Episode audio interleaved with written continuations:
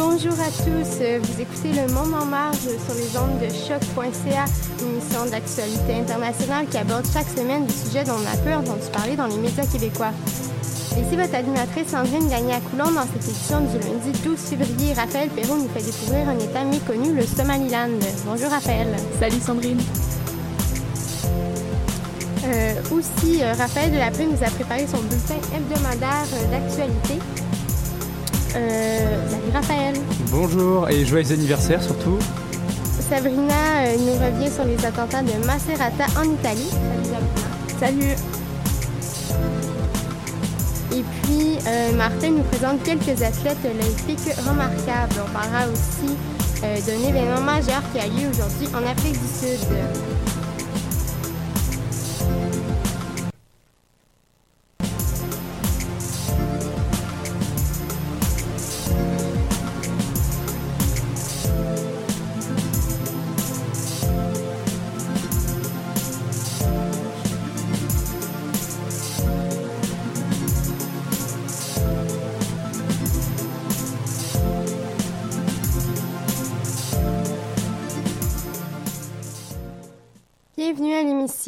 Passe tout de suite à Raphaël euh, qui va nous parler euh, d'un pays fantôme, le Somaliland. Peux-tu m'en dire un peu plus sur ce pays? Oui, donc le Somaliland, faisant anciennement partie de la Somalie, est un État autoprocla- autoproclamé en 1991 et non reconnu par la communauté internationale. Il compte environ 3 millions d'habitants. Les pays voisins du Somaliland sont la Somalie, l'Éthiopie, Djibouti et le Yémen de l'autre côté du golfe d'Aden. Sa, cap- sa capitale se nomme Hargeisa. Euh, D'accord. Et euh, qu'est-ce qui s'est passé? Euh, Peux-tu euh, nous en dire un peu plus peut-être sur son histoire? Donc le Somaliland était autrefois un protectorat britannique. Cependant, la métropole s'intéressait surtout à l'emplacement stratégique du pays pour le commerce, notamment naval, entre l'Afrique et le Moyen-Orient en raison de la présence du golfe d'Aden. Par conséquent, la Grande-Bretagne n'a pas imposé une administration euh, occidentale au pays et ne s'est pas beaucoup impliquée dans les structures sociales euh, du pays qui n'ont donc pas changé. Son indépendance de la Grande-Bretagne fut déclarée en juillet 1960.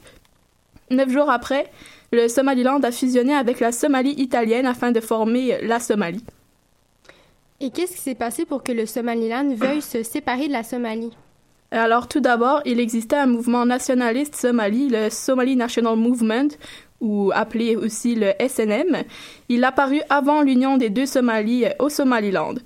Une rébellion du SNM commença en 1960 et fut brutalement réprimée par le premier ministre de la Somalie, Mohamed Siad Barre, un Somalien venant de la Somalie italienne.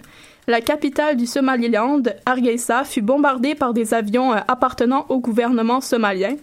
Cette répression fit euh, à peu près 50 000 morts et 500 déplacés selon les chiffres euh, du La Somaliland. population était-elle favorable à l'indépendance? Est-ce qu'il y a déjà eu un référendum? Oui, donc il y a eu la, décla- la déclaration d'indépendance le 18 mai 1991, mais elle n'a pas été reconnue par la communauté internationale. Un référendum sur l'indépendance du Somaliland fait en 2001, euh, oui à 97%, mais il n'a pas non plus été reconnu. Si le Somaliland était reconnu, euh, comment est-ce qu'il ferait au niveau économique? Donc, euh, le commerce de bétail vers les pays du Moyen-Orient représenterait à lui seul 30% du PIB. Donc, ce serait le, le principal commerce qu'exercerait le Somaliland. Mais selon des données provisoires de la Banque mondiale, le revenu par habitant est estimé à 347 dollars pour l'année euh, de 2012, donc vraiment par habitant. Euh, par conséquent, si le Somaliland était indépendant, il serait au quatrième rang des revenus les plus faibles au monde. D'accord. Et est-ce que le faible revenu a des conséquences sur les habitants du Somaliland? Oui, donc beaucoup de Somalilandais sont poussés à l'exil. Ils passent souvent par l'Éthiopie et joignent ensuite des pays d'Afrique du Nord comme la Libye et traversent ensuite la mer afin de gagner l'Europe. Selon des données officielles, environ 1400 jeunes du Somaliland tentent ce trajet par année. Mais les risques d'un tel voyage sont énormes. Oui, donc certains meurent en chemin, d'autres se font kidnapper par des trafiquants pour faire du trafic humain. Et pourquoi, à l'instar du Soudan du Sud, par exemple, le Somaliland n'est pas reconnu comme un, comme un pays à part entière? L'Union africaine refuse pour l'instant de reconnaître l'indépendance du Somaliland et c'est une étape incontournable afin que le pays puisse envisager euh, être reconnu par la communauté internationale. l'Union africaine est en principe hostile à l'indépendance de certaines régions, puisque dans beaucoup des États membres, euh, l'unité nationale est souvent très fragile. Aussi, ce n'est pas dans les priorités de l'Union africaine en ce moment, puisqu'on parle très peu du Somaliland dans l'actualité ainsi qu'à l'international. Merci d'avoir été avec nous, Raphaël. Euh, tout droit du Somaliland, on écoute cette chanson patriotique des Is Kuzub et Atamacha. Euh, je ne sais pas si je le prononce correctement, mais comme vous pourrez le constater, les Somalilandais ont une scène musicale très prometteuse.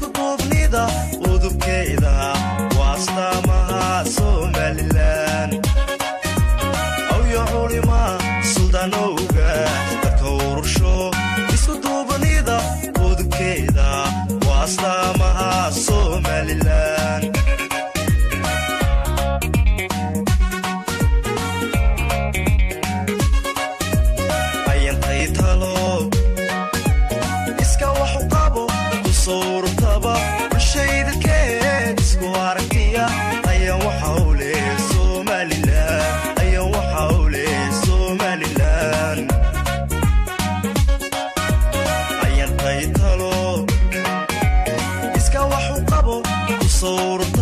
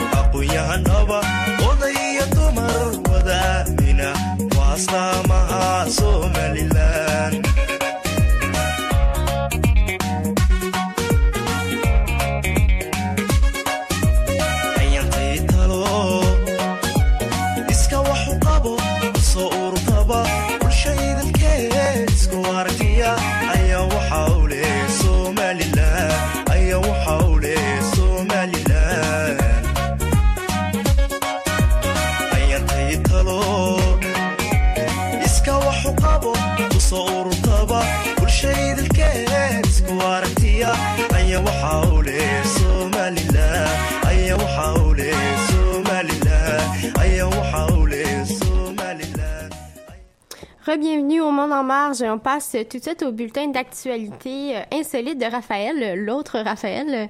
Bonjour. Euh. Bonjour à toi Sandrine. Bonne fête Raphaël. merci beaucoup, merci, c'est gentil. Alors, euh, alors vas-y, tu vas, oui, débuter par les Olympiques, c'est ça, et les préservatifs. voilà, on va commencer avec les Jeux Olympiques. Donc, durant les Jeux Olympiques, il y a eu un total de 110 000 préservatifs qui ont été pour qui ont été prévus pour ces deux semaines à Pyeongchang. J'espère que je prononce bien en Corée du Sud. Et si vous euh, trouvez que ce nombre est énorme, il est loin des dernières éditions des Jeux Olympiques. Par exemple, à Athènes en 2004, il y a eu 130 000 préservatifs qui avaient été distribués aux athlètes, mais c'est pas tout. Il y a encore plus. Huit ans plus tard, un autre record à Londres, 140 000 préservatifs étaient prévus et un nombre qui a de nouveau explosé à Rio en 2016, euh, qui avait distribué 450 000 préservatifs, mine de rien. Euh, et d'ailleurs, ces jeux euh, avaient été propices aux échanges puisque les rencontres sur Tinder avaient augmenté de 129%. Voilà. Là, on passe à la Chine. Euh, la Chine est le leader mondial de la reconnaissance faciale. Les forces de l'ordre sont dotées de lunettes intelligentes qui leur permettent d'identifier des criminels simplement en scannant les foules. Et euh, l'outil a d'ailleurs permis d'arrêter sept individus suspectés ce week-end. Et les lunettes permettant également d'identifier les personnes utilisant les fausses cartes. Euh, d'identité. Et le média britannique rapporte que 170 millions de caméras de vidéosurveillance ont déjà été mises en place en Chine. Cette fois-ci, on passe à Paris. Donc, les amateurs de sport extrême qui ont, euh, sont inspirés par les conditions climatiques à Paris pour faire du kitesurf et du wakeboard sur la Seine. Mercredi, un, homme passionné de sport et détenteur d'un brevet de pilote s'est lancé sur les pistes. Euh, dans un parc du 16e arrondissement de Paris, armé de ses skis et de son paramoteur. Et donc la neige qui est tombée sur Paris a donc fait des heureux cette semaine. Dernière nouvelle, trois personnes ont été blessées dans un accident impliquant l'escorte motorisée chargée de la protection du Premier, ministre, euh, canadien Justin Trudeau dans la nuit de vendredi à samedi près de Los Angeles. Euh, cependant, il n'y avait aucune blessure. Sachez que M. Trudeau devait se rendre à Los Angeles samedi matin pour y rencontrer le maire de la ville. Voilà, c'est ce qui conclut euh, le journal insolite. Merci à vous. Merci Raphaël. Merci.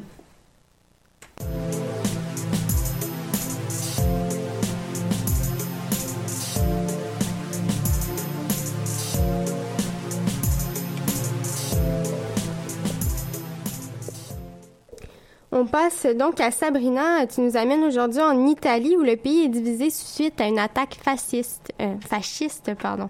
Oui, euh, exactement. Alors, euh, samedi 3 février, c'est l'horreur dans la petite ville de Macerata, au centre-est italien. Peu avant midi, Romano Carancin, maire de la ville, demande aux habitants dans un message vocal de rester euh, chez eux, puisqu'un homme armé tire dans les rues. Il s'agit de Luca Triani, 28 ans, crâne rasé laissant apparaître le, le logo du mouvement néofasciste Terza Posizione, qui a vidé deux chargeurs avec un pistolet semi-automatique pendant une virée en voiture de deux heures au cœur de la ville. Et, euh, et mais les... Pardon, excuse-moi. Euh, mais euh, il a causé combien de victimes durant ce, ce, périple dans la ville? Alors, il y a eu six blessés plus ou moins graves. L'attaque visait euh, des personnes de couleur uniquement, puisque les six victimes sont des euh, migrants d'origine africaine. Est-ce que tu peux nous en dire un peu plus sur euh, les motivations de ce Luca Triani? Alors, euh, il va sans dire que c'est un acte à revendication raciste. Luca Triani a reconnu les faits immédiatement après son arrestation qui a eu lieu sur les marches du monument aux morts de la ville. Et euh, avant de se faire mettre au sol et de se faire menotter par les forces de l'ordre, il a eu le temps de nouer un drapeau tricolore autour de son cou et de scander Viva Italia. Mais cet acte intervient surtout après la mort de Pamela Mastropietro, une jeune femme de 18 ans qui s'était enfuie euh, d'un centre de soins pour toxicomanes et dont le corps a été retrouvé coupé en morceaux dans deux valises. Un migrant d'origine nigérienne de 29 ans qui était en Italie euh, sans permis de séjour a été arrêté pour ce meurtre.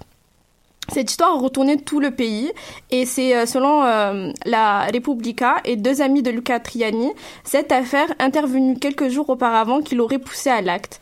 Les rumeurs iront même jusqu'à dire que Triani et Mastro Pietro entretenaient une liaison, mais euh, jusqu'alors on n'a aucune confirmation euh, de, de cette rumeur. Triani aurait dit à ses amis deux jours avant son arrestation qu'il vengerait Mastro Pietro par les armes et le sang, mais le jeune homme n'avait pas été pris au sérieux tant on avait l'habitude de l'entendre avoir ce type de propos. Mais euh, quel, quel type de personne avons-nous affaire ici? Alors, la personnalité de Luca Triani s'est dessinée peu à peu au cours de l'enquête. On a retrouvé chez lui notamment un exemplaire de Mein Kampf, des livres sur Benito Mussolini, ainsi que divers objets comme des croix celtes nazies. Et puis, euh, quelles ont été les, réactions suite à cette affaire en Italie? Alors avant toute chose, ce qu'il faut savoir, c'est qu'actuellement en Italie, nous sommes en pleine période d'élection. Les législatives sont prévues pour le 4 mars prochain. Et euh, Luca Triani a des liens assez poussés avec la Liga Nord, le parti d'extrême droite, qui a décidé depuis plusieurs semaines d'axer justement sa campagne sur l'immigration. Ces liens sont tels que le jeune homme s'était même présenté sous les couleurs du parti au municipal en 2017. Cette affaire tombe légèrement mal pour Matteo Salvani, président de la Liga Nord, qui a utilisé la mort de Pamela Mastropietro dans plusieurs discours afin de discréditer le gouvernement en accusant euh, notamment leur politique laxiste en ce qui concerne les migrants comme étant les réels coupables du meurtre de la jeune Pamela. Mais malgré tout, l'affaire embrasse beaucoup les politiciens italiens. Les discours et les chiffres pleuvent.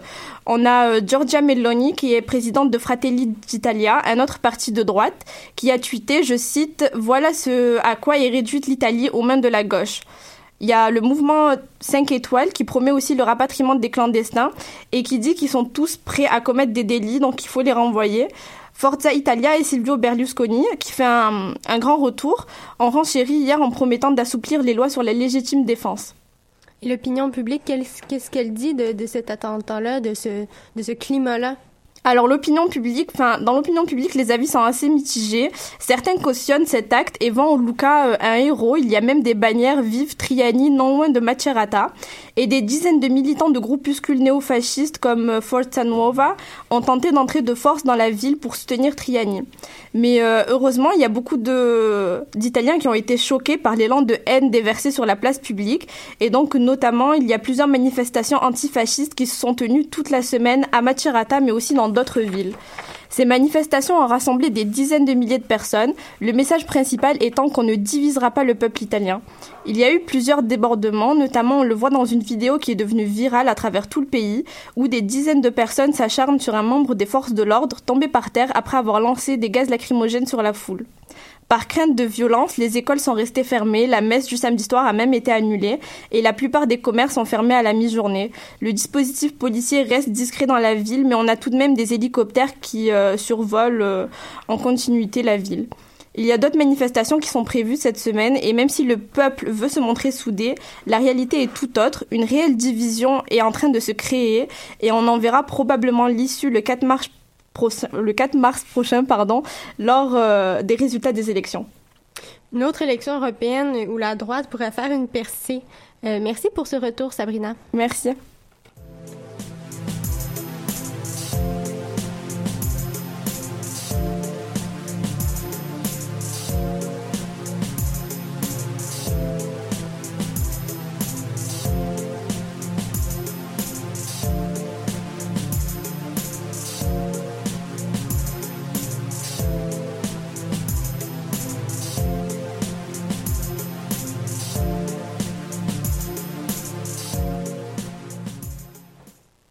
Martin, les Jeux olympiques de Pyeongchang ont été lancés vendredi dernier. Pour l'occasion, tu nous fais découvrir certains athlètes plus ou moins euh, fascinants. Oui, tout à fait, euh, Sandrine. En fait, les Jeux olympiques sont très souvent le théâtre d'histoires incroyables, inspirantes, euh, voire invraisemblables. C'est pourquoi aujourd'hui, j'avais envie de te faire découvrir certains athlètes qui sont tout sauf ordinaires. Si tu veux bien, je vais débuter avec Pita Tofa Tofua, le porte-drapeau des Tonga.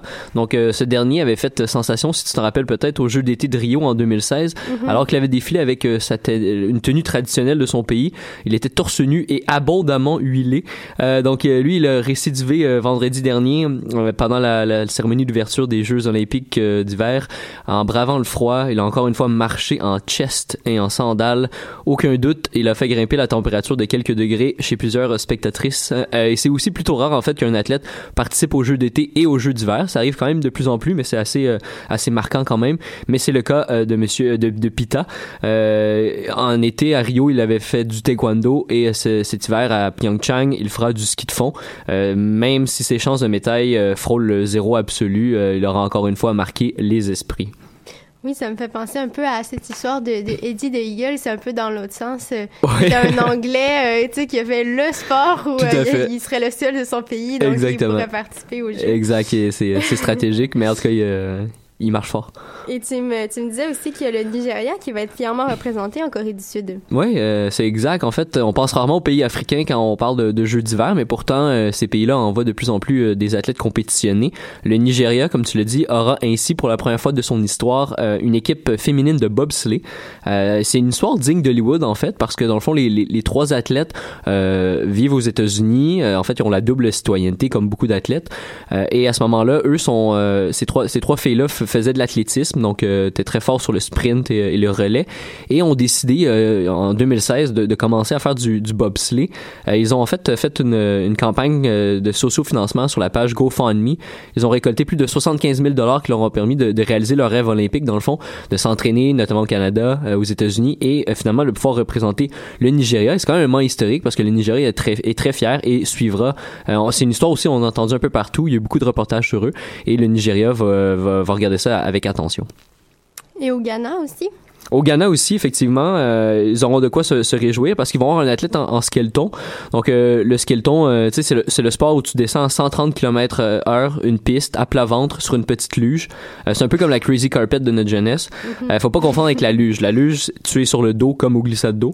Donc, euh, Akwasi Frimpong, euh, il va être le deuxième athlète ghanéen de l'histoire du pays à prendre part aux Jeux d'hiver. Euh, lui, euh, Frimpong a déménagé aux, aux Pays-Bas quand il avait 8 ans. À ce moment-là, il était un immigrant illégal avec sa famille.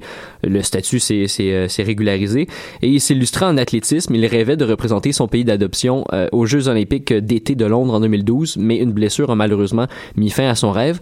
Et lui, ce qui est quand même fascinant, c'est qu'il n'a commencé le skeleton qu'en 2016 et son objectif, c'est rien de moins qu'être le premier athlète africain de l'histoire à remporter une médaille aux Jeux d'hiver. Euh, on parierait peut-être pas notre maison là-dessus, mais on lui souhaite quand même euh, bonne chance. Et tu nous parles maintenant d'un duo nord-coréen à la sauce québécoise. Et oui, pour finir en beauté, euh, je vous parle de Ryom Tae-ok et Kim Joo-sik euh, qui vont représenter la Corée du Nord en patinage artistique en couple. Et ce qui est fascinant avec eux, c'est qu'ils se sont entraînés cet été ici à Montréal. Pendant huit semaines, ils ont perfectionné leur art euh, sous la supervision de l'entraîneur québécois Bruno Marcotte. Et la cerise sur le Sunday, Sandrine, c'est que le duo s'est qualifié pour les Jeux grâce à une routine exécutée sur une chanson de nul autre que Ginette Renault, notre ben. Ginette nationale. Ben oui, des Nord-Coréens qui ont patiné sur Je ne suis qu'une chanson. On aura tout vu. On leur souhaite beaucoup de succès et évidemment de tendresse, comme le dirait Ginette à Pyeongchang. On va suivre le résultat de près en particulier en ce qui concerne une première, une première médaille d'or africaine aux Jeux d'hiver. On, on sait Euh, jamais, ce- on, on le souhaite. Ce serait un bel Ce serait événement. historique, ce serait Oui, historique. Ce serait un événement tout à fait euh, spectaculaire. Et donc, les Jeux se déroulent jusqu'au 25 février prochain. Merci, Martin. De rien. Et euh, on va suivre euh, avec Amanda Black, une chanteuse sud-africaine. On revient après sa chanson Calais.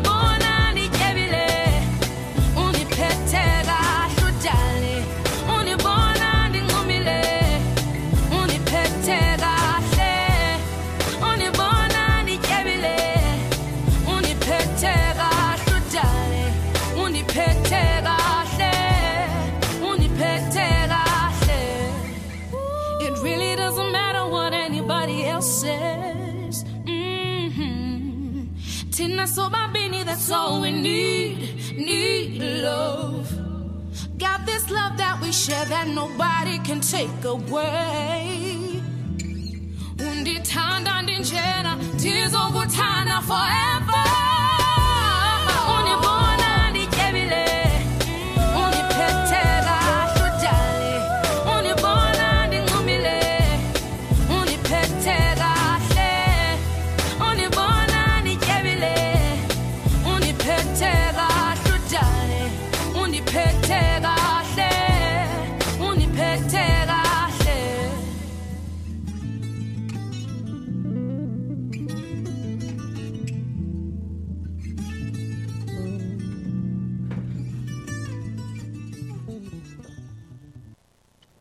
Pour terminer l'émission, euh, quelques mots sur la situation en Afrique du Sud où le président Jacob Zuma pourrait bien être détrôné aujourd'hui.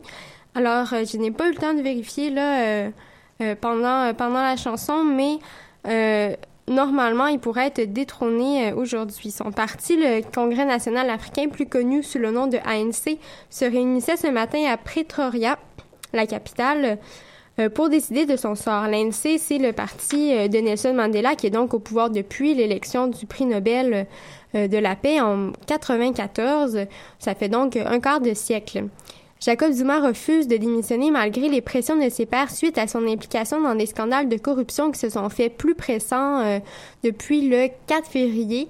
Euh, le discours euh, du président de la nation étant prévu le 8 février, le parti euh, a comme voulu s'arranger pour que ce discours n'ait pas lieu.